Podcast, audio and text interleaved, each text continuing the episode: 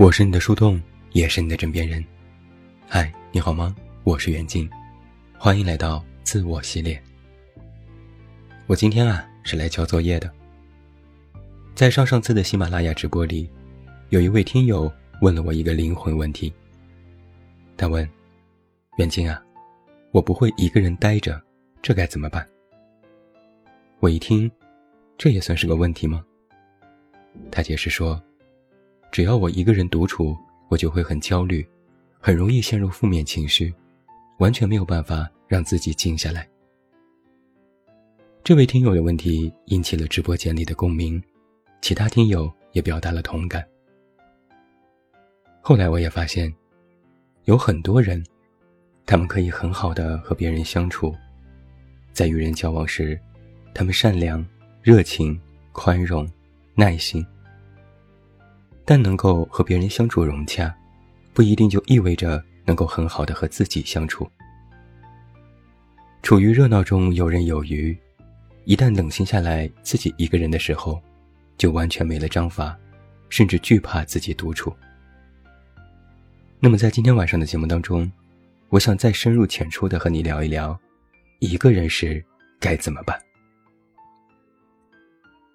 独处千万条。心境第一条。其实，在我们独处的过程当中，人是一个特别善于夸张的生物。一个人呆着的时候，就特别容易胡思乱想，尤其是善于夸大自己的情绪。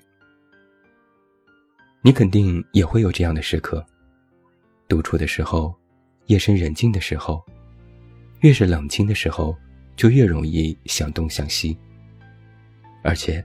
还特别容易联想。本来想的是今天发生的某件事，觉得意难平。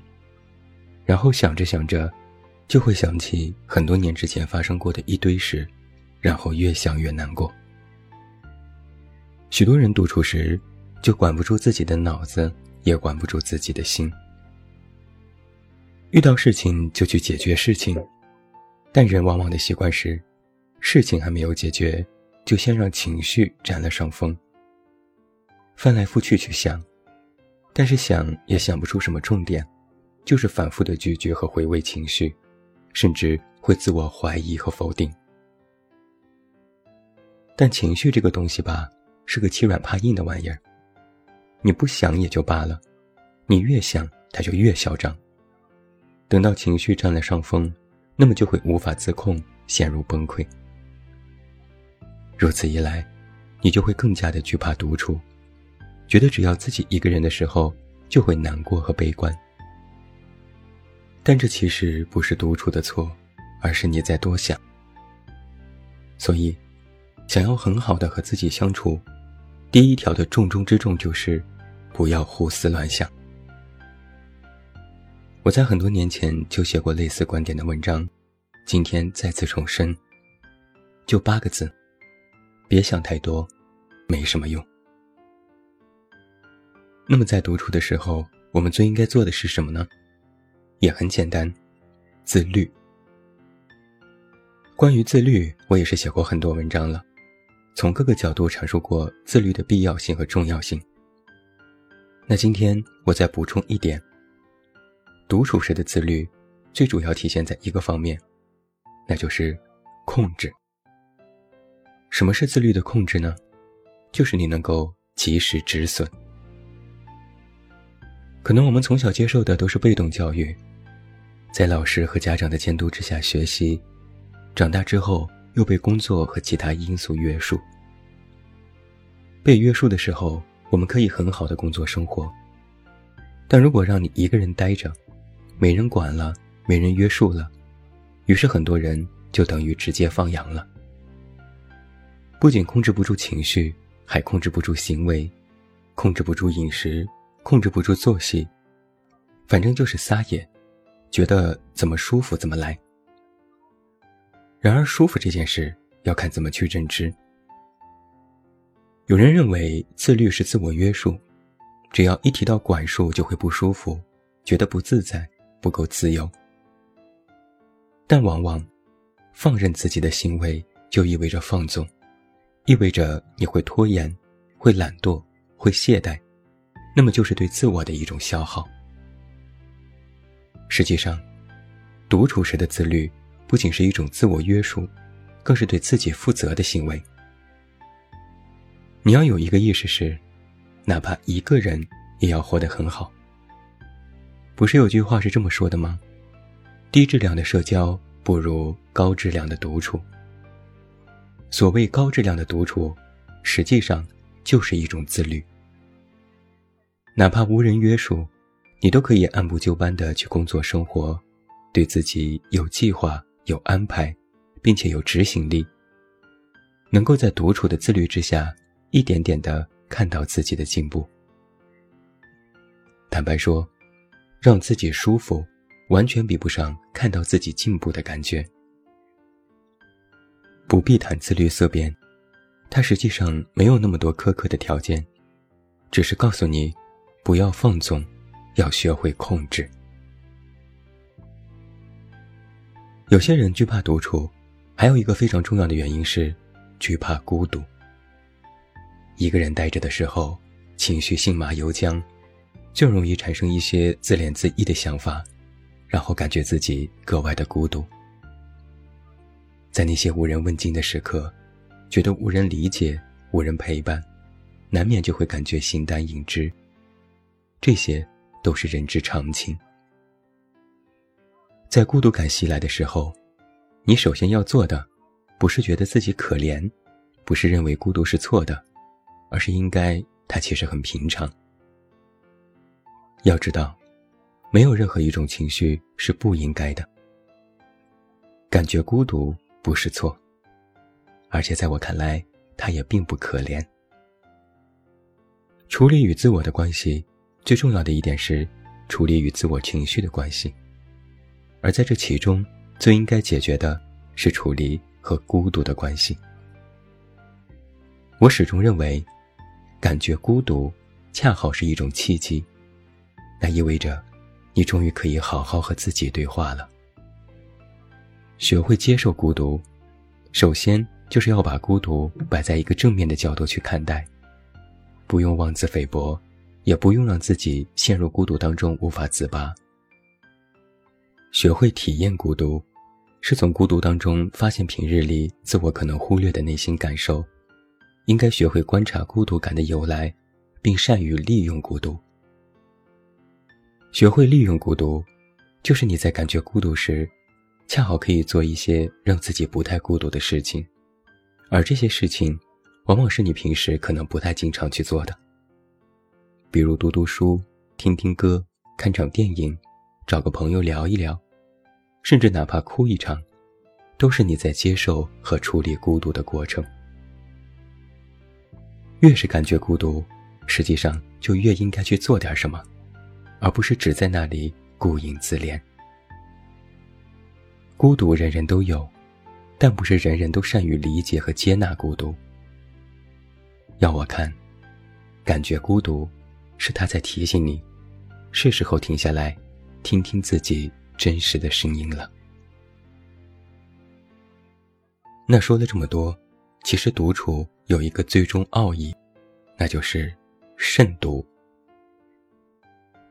你可能也听过“慎独”这个词，网上也有一些文章深入的探讨过。人们都说，慎独是最高级的独处。